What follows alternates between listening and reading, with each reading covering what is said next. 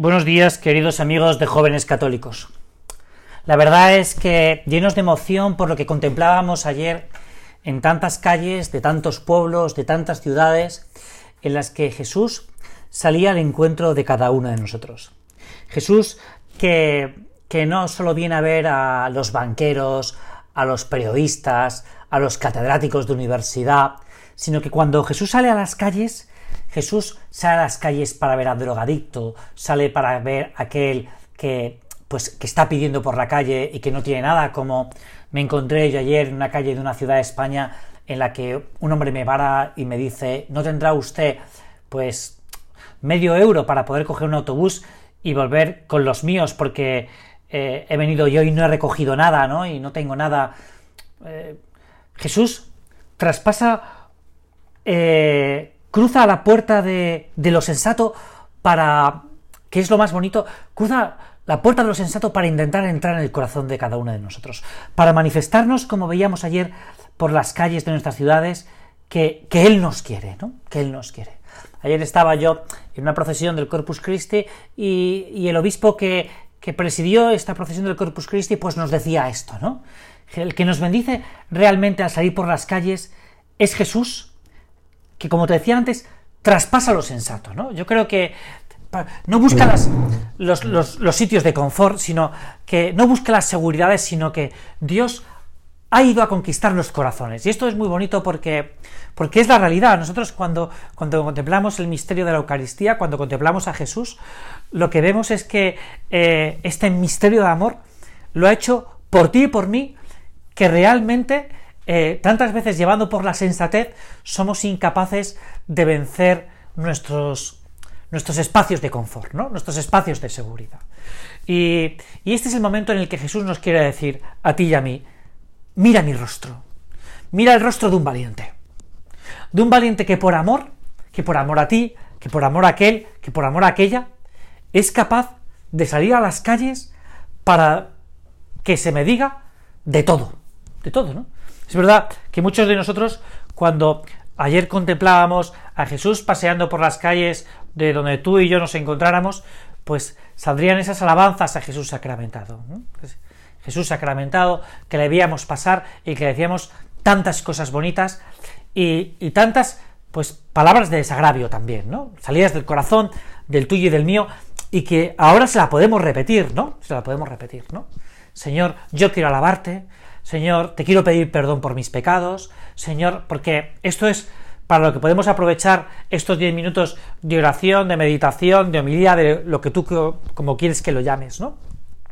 Pero junto a eso, había gente que estaba en, en algunos bares que, que están a lo largo de ese camino por el que pasa Jesús, que muestran indiferencia ante el amor de los amores. y por eso también pasa Jesús. Para que veamos el gran amor que nos tiene que Jesús a cada uno de nosotros, ¿no? Jesús no sale a las calles solo para aquel que se arrodilla, sino también para el que es indiferente, para intentar tocar sus corazones. Y ahí está la grandeza de, si queremos decirlo así, y te lo decimos así, Señor, de tu insensatez, ¿no? De tus salidas de seguridad para adentrarte en los caminos del amor, ¿no? Porque los caminos del amor son para los valientes, ¿no? El sábado tuve la suerte de poder casar pues a dos chicos que son estupendos, ¿no? Y que van a correr esta aventura del amor, ¿no? Que es la aventura del matrimonio. Y, y hay un determinado momento que ellos seguro que en su vida tuvieron que decir, bueno, pues me lanza esta aventura del amor, ¿no? Rompiendo mis seguridades, ¿no? Saliendo de casa de mis padres, saliendo de un entorno favorable, agradable, saliendo de mis espacios de confort, saliendo de, de mi habitación donde he vivido pues 25 o 30 años, ¿no? Para vivir una vida con ese hombre y con esa mujer que vete tú a saber pues lo que va a reportar para mí, ¿no? Porque después de ese enamoramiento bueno, pues queda ese, esa convivencia, ¿no?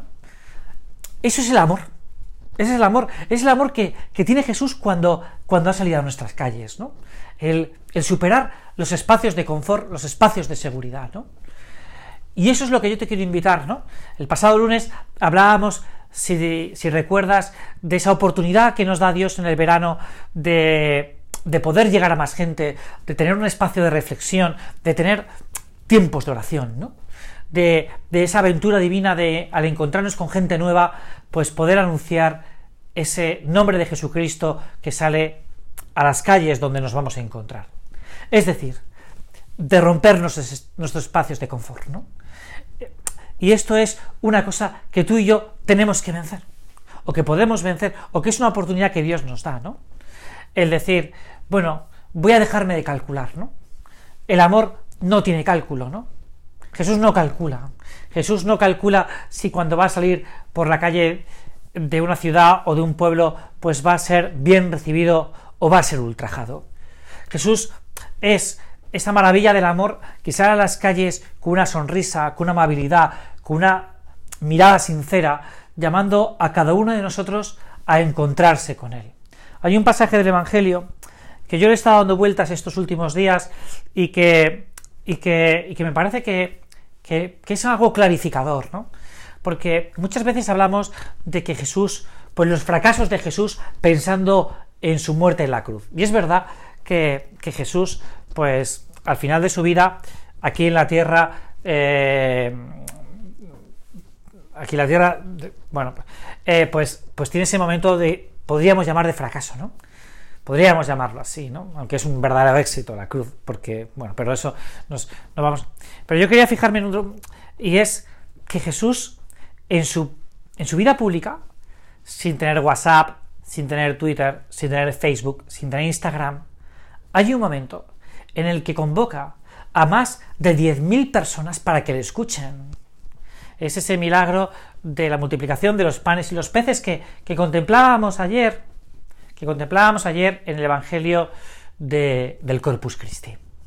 Es decir, Jesús es, es, tan bueno, nos quiere tanto, que, que tiene un atractivo humano grandioso.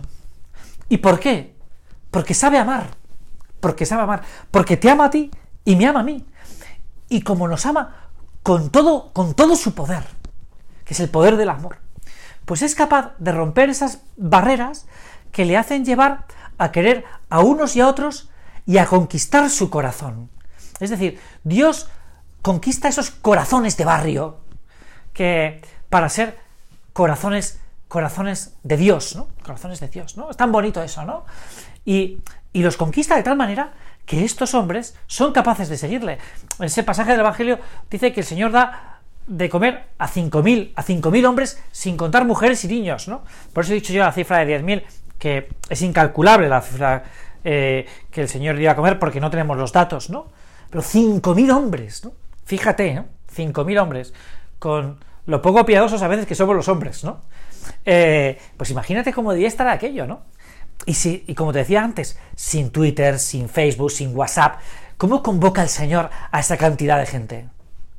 Pues solo es capaz de, de convocarlo porque Jesús ha decidido romper con su confort, con su seguridad.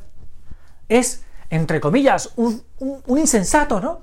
Claro, es lógico, es lógico entender que, el Señor sospecha, eh, levantara sospechas en, esos sacerdotes, en esos, en esos escribas, ¿no? Ante el éxito que tiene Jesús, que no es un éxito de la predicación, que también, ¿no? Predica con autoridad, dice el Evangelio, ¿no?